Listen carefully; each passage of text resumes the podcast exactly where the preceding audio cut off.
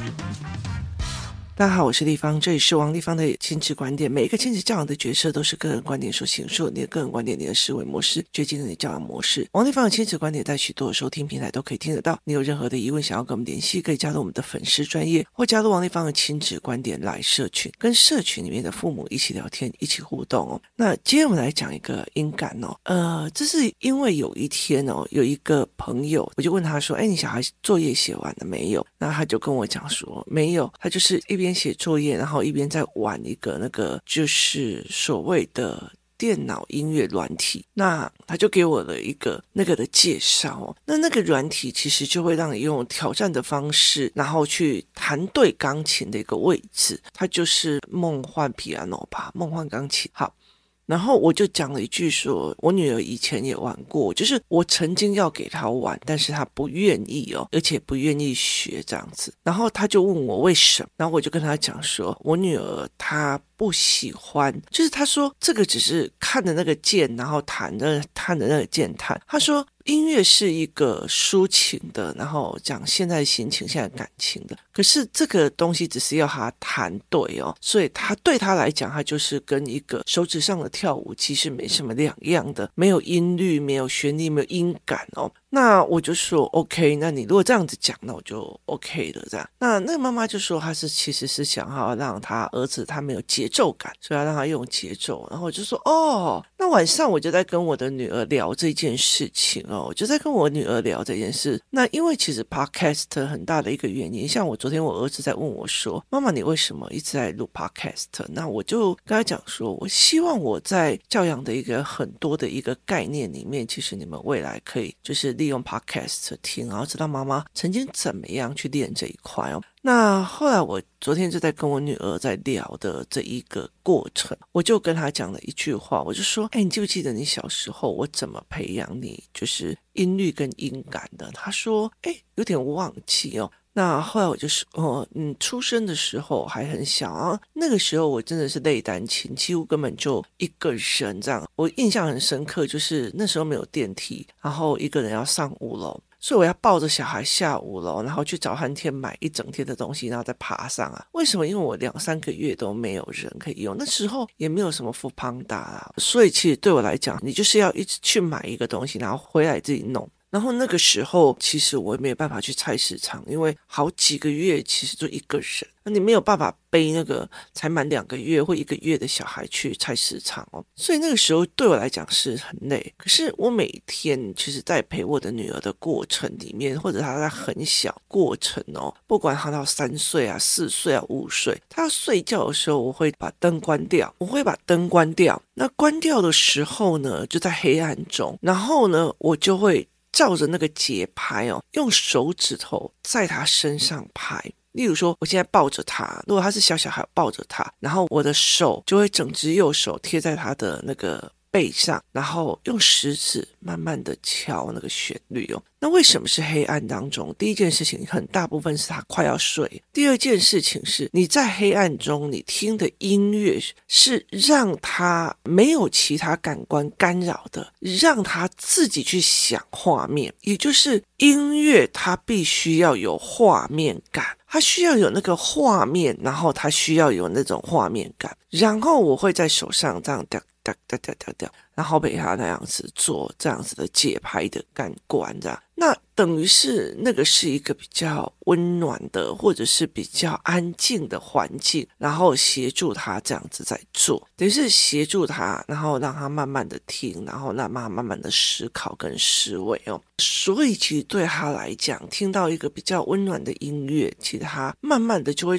了解那个节拍，其实跟他妈妈的手上的那个。动作其实有结合的，也意思就是我只开放了他的耳朵的听觉的这个感官，再加上他皮肤上拥抱跟就是妈妈抱着他，然后手指头哒哒哒哒这样子的一个音感哦。那我的音感当时也不是自己去练的，我是在国小的时候，我是在国小的时候，我加入了乐队。那乐队老师呢，会要我们去敲节拍，就听音乐敲节拍，听音乐敲节拍。那要闭着眼睛听了一段音乐，然后敲节拍给他。所以其实那个时候，我的音乐老师他会用不同的速度的节拍结合了以前那种就是那种很粗糙啊，就是你像那种。录音带对着录音带在对录的那种感觉，然后叫你敲一次节拍给他哦。那那个时候我加入的是乐仪队哦，所以等于是其实那些打鼓的声音，我们也是会要去记那些打鼓的声音跟思考这样子。所以那是一个非常有趣的一个。概念。那后来等孩子越来越大的时候，我常常会干的一件事情，就是例如跟他看电视的时候、看电影的时候，后面有音乐，我就会抱着他，然后跳舞这样子哦。那孩子还小的时候，例如说，我会放那个《女人香》，有一段是那个男主角，然后去攀谈一个女生，然后跳舞的那个音乐，然后那是一个经典的画面，那我就会带着我女儿，就是抱着他开始跳。那像我儿子，他那时候在呃游泳池的时候，如果他刚进去游泳池，他们就会怕嘛，那我就会让他们不怕水，所以有一段时间，我就几乎都带他们去游泳池玩水。玩水的过程，我。做一件事情，就是抱着小孩在水里面，然后在他耳边哼歌，然后跳舞，就是那种感官跟那种音感哦，那是非常非常的有趣的哦。那后来在比较大一点的时候，为了要让他懂得不同的音感会有不同的情绪，会有不同的作为的时候哦。那我用了一个，就是也是混了很多的音乐，这个东西哦，其实是为什么会这样子想哦？我记得我曾经有一个很好的闺蜜，然后她跟我讲说，她不知道怎么去做尾牙，就是他们在讨论我也要做什么这样子哦。然后我就跟他讲说，我就跟他讲说，这很简单。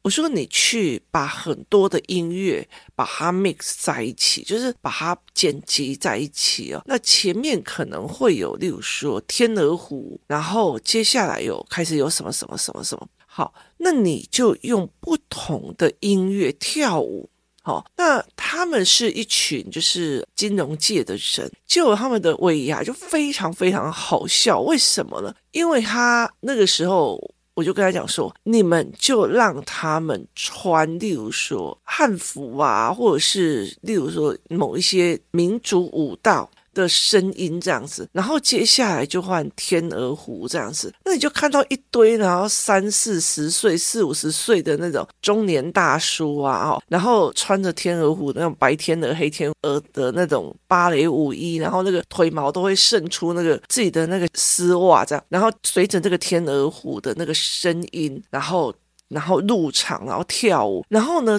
只要中间忽然换音乐，他们就必须要换不同的舞蹈，所以你就会看到一堆天鹅湖的天鹅男天鹅进去跳跳跳跳很优雅，之后忽然变成阿美族的那种所谓的高山青的那种山地舞蹈，这样，他就是一直在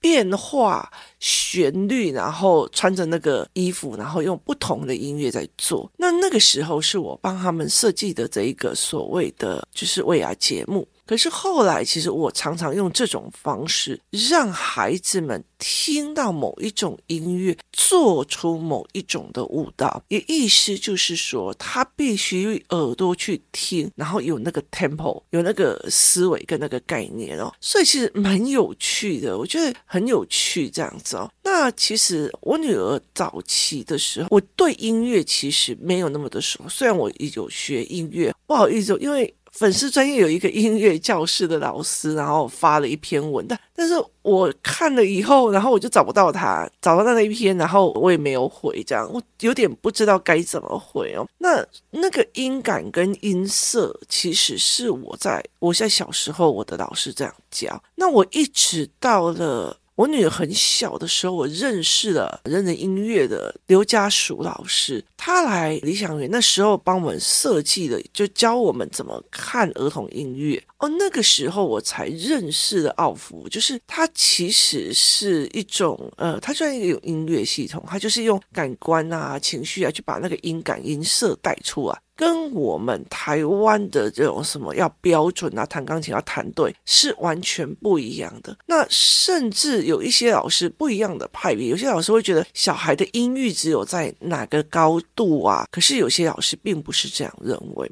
那我常常会觉得很有趣一件事情哦，因为我小时候就这样陪孩子，然后甚至会在他们耳边哼歌。那所以其实我的两个小孩非常非常会哼歌。非常非常会哼，然后乱掰歌啊，干嘛？我也很会乱掰歌，所以他们两个就很会乱掰歌。所以我走的方向是，如果你以后要学，那你就是创作性的，因为你走不了古典乐。古典乐对我们家的孩子来讲，就是他必须要弹钢琴啊，然后要很标准、很 OK 这样，那是台湾的标准哦。那所以你其实有时候在看哦。如果是欧洲人，然后他路边有一个钢琴，然后流浪汉上去弹了哦，或者是小朋友上去弹了，然后惊艳大众，然后被放 YouTube 哦，你就会看哦，就是有很多的外国人就会说哦，这是一个很美妙的音乐啊，哦，真是令人感动啊，哈，你就会看到华人在下面留第几节的第几个啥那个音弹错了，那个什么什么应该还要再用力一点，我就觉得。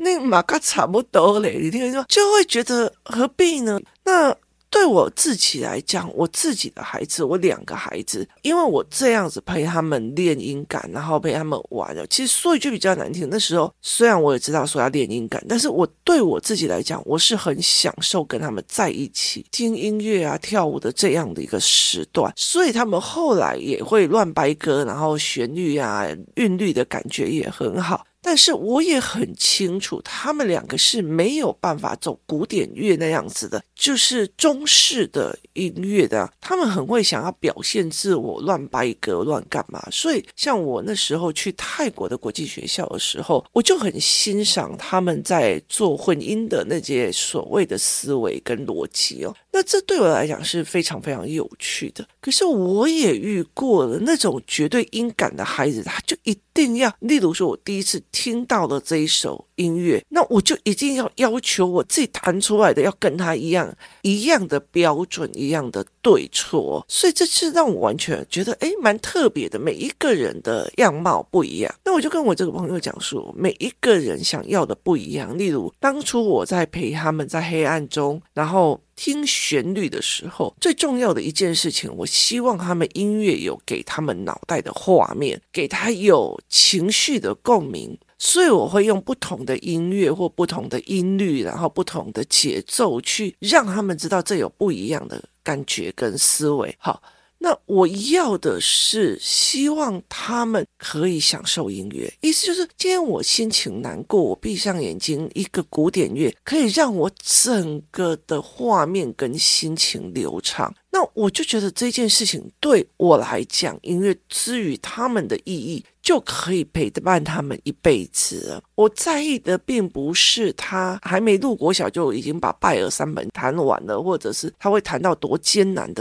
曲子，而是我希望他带领着他一辈子都可以在每一个音乐响起的时候是有画面的，是有那个画面，是有那个开心的。所以有时候我会跟他们唱一些歌或干嘛，例如说，我会把我喜欢的音乐放在就是车子里面，放在我的那个。收听的那种所谓的 YouTube 里面的音乐类，然后我就会用我的方式去陪他们。例如说，我曾经带他们看《大老婆俱乐部》。那大老婆俱乐部是四个被背叛的、被老公背叛的人，然后他们去报仇的一个方式。那这四个人，其中一个一开始就自杀了。那剩下那三个主角，那三个主角他们在学校跟在后面讲的就是，他们有唱了一首歌叫做《You Don't Know Me》，就是你不了解我，然后你不可以管我，然后你怎么样这样子。那我就会喜欢这首歌，因为我觉得它英文很好上口，所以我就会唱。唱完以后，我就会带领他们一起去看这个影片。看完影片之后，他们等于是有画面的了。所以，例如说看电影《Chicago》芝加哥，那每一首歌，芝加哥它是因为歌舞剧，所以每一首歌对他来讲都是有画面的哦。所以我很喜欢那个歌舞的，可以让他们练一下音感的音色跟一些思维。所以。这是对我来讲，他们有画面，然后他们哼歌，然后可以开心跟愉悦哦，这是一个让我觉得非常重要的一件事。你心情难过的时候，你可能听一下音乐，然后或者是哀嚎吼一吼，唱一唱，你人生就会觉得哎过了哦。就是我觉得有时候就这是一个调剂。所以其实我没有要求我自己的孩子一定要笛子弹多好啊，然后钢琴弹多好啊，什么有的没有的，我没有。那台湾其实台湾跟日本啊很多地方一刚开始就是用直笛，直笛的一个原因在于是小孩可以看到自己的手，然后他可以用肺活量，然后第二件事情他还可以眼睛看谱哦，然后又可以简易上手，所以这是。但很多的学校里面，第一个乐器都是用直笛的一个原因。那像我儿子跟女儿，他们两个的音感很好，所以他们没有办法去接受那种很差的笛子哦，所以他们一直在练直笛哦。有一次，我的儿子他就会很受不了的回来，就说：“妈妈，我告诉你哦，你要帮我买两支最好的笛子啊。”我说：“为什么？”他就说：“我要每天放学校，我不能忘记带直笛去上音乐课。”然后我就问他为什么，因为他直笛练比较久，所以他就说，因为上音乐课的时候，如果我忘记带直笛的话，那我就不能领头吹，那他们就会乱七八糟乱吹哦。他说：“妈，我耳朵受不了那种音感，就是他的耳朵已经练到很敏感了，所以。”敏感到他没有办法去接受那个乱吹的这样子哦，所以他其实也很困扰这一件事情。那我常常在跟人家讲说，你希望你的孩子喜欢音乐是什么？他真的是。然后一直练，一直练，练到很厉害的古典钢琴，或者他练到很厉害、很厉害的小提琴。好，那你的目的是什么？目的是他可以在，例如说大提琴。我曾经看到一个大提琴的一个人，他他那时候选大提琴的原因，是因为如果要进入美国的入学考试，一定要别人比较少的琴种，这样子他的分数就会比较高。例如说，你今天很多人都在比钢琴，那我。我其实如果比古筝，那我搞不好古筝就只有我一个人考，那我就进去了。所以那个时候我就觉得哦，所以你不喜欢哦？他说对，而且更气的是，每次要出国或干嘛，都还要帮他的大提琴买一个飞机票的位置。然后我就觉得，那你不喜欢，你干嘛练成这样？他说，那因为他可以加分。所以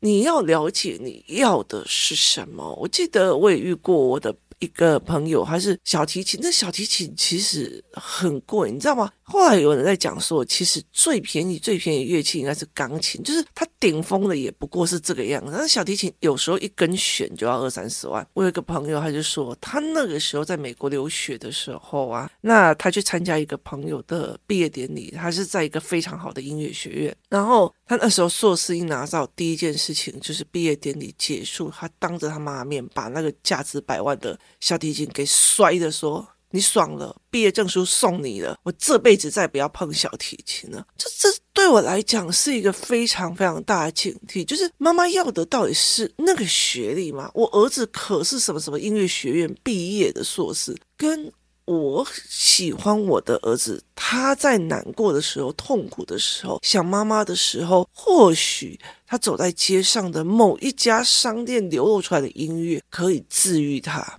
这个东西对我来讲是很重要的，我没有办法去接受我的孩子走在路上，然后忽然听到了一个钢琴曲，他没有办法去欣赏在那个钢琴曲所传出来的美妙乐声，他反而心里在想第三节的第四个小节的第四个曲子弄错了符号了。你你了解？这对我来讲，我就觉得那个真的是太哀伤了。我自己的个人观点。所以，这对我来讲是一件很哀伤的事情哦。那其实我现在像我儿子的国小，他一进去的时候，他们的走廊就有一台钢琴，那一台钢琴可以让他们有想学就学。我最近去看了一个公立学校，我觉得要不是我的小孩，我小孩现在就一直吵着要考进去的，一直要进去哦。我的小孩已经五年级了，他是为了校长而去的。可是我去参观的那个学校，我真的是没有看过公立学校资源。这么厉害的，他的音乐班每一个教室里面都有钢琴，然后他有各式的琴房，而且还有双三角钢琴，然后各式的乐器琴房有自己的演奏厅，然后他们还有自己的体育班，然后自己的美术班，顶楼的游泳池这样子哦。一个外表非常非常，你走路走过去你都不会觉得这个国小有什么了不起的。进去之后真的是太夸张，就是那种，例如说，什么二楼有四个寝室，然后每一个寝室里面有两个三教钢琴，或你想进去弹你就进去弹。那那个时候，像我儿子入的那个小学，他们是以美术为主的，他们也有那种钢琴。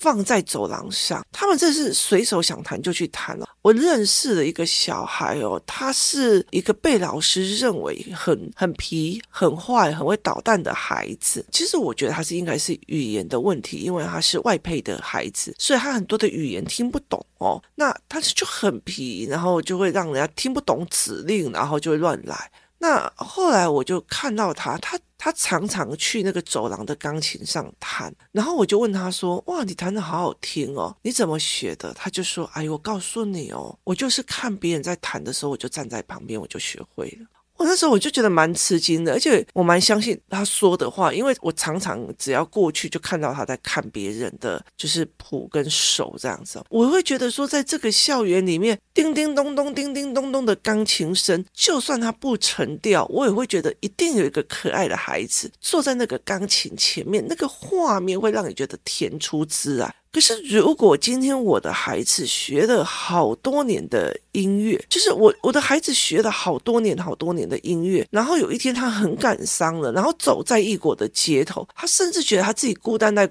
快要过不下去了，然后听到旁边有一个人在拉小提琴，他并不会觉得感叹，而是感觉你那里拉错了，你这个音不好听，那个怎么样？我老实说，我会觉得我。自己蛮悲哀的，我也让这个孩子过得蛮悲哀的哦。所以其实我很清楚，说我想要让我的孩子有什么，所以我才会主打在欣赏这一块，欣赏，然后有画面、有感受的这一块，或者是去听他的英语。那后来其实包括说，我常常会带我的孩子进去餐厅之后，我就问他说：“这个老板希望翻桌率比较好，还是希望很多？”人可以享受他这个空间，那其实孩子只要听音乐就知道，快节奏的音乐会让人赶快吃、赶快走，所以他们就会很清楚，你知道，快节奏的音乐其实他就让你赶快走，或者是他在用一个一个喧闹的气氛，例如说美式餐厅，他其实用的是那种所谓的座椅是卡座，让你大家可以紧紧的聚在一起，没有位置的疏离。可是他的音乐是放明快的，他没有一定要翻桌率，可是要的是那个美式的那种所谓的气氛哦。所以对他们来讲，他们就会觉得我今天的心情不适合去美式，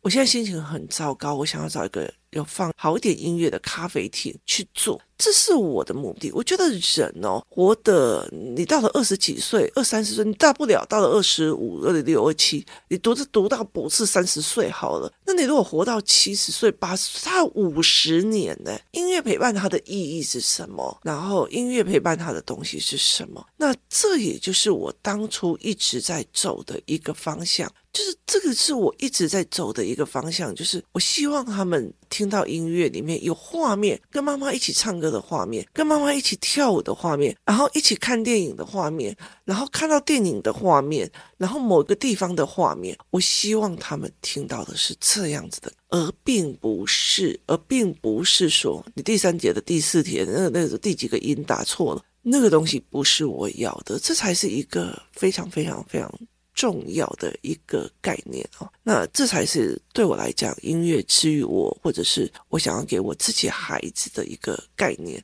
所以，其实我在孩子出生的时候，或者是我很谢谢刘家树老师，或者是徐志伟老师，他们其实在音乐启蒙的这一块，把他们两个带的蛮好的。我觉得在台湾有非常非常多很好的音乐老师，我也认识的一个蛮厉害的那种钢琴跟大提琴的老师。他其实用为了非常想要了解怎么帮这些孩子哦，然后来上了我很多很多的课哦，就是他很清楚一件事情，有些妈妈为了想要让孩子练钢琴或练什么，其实练一个记忆，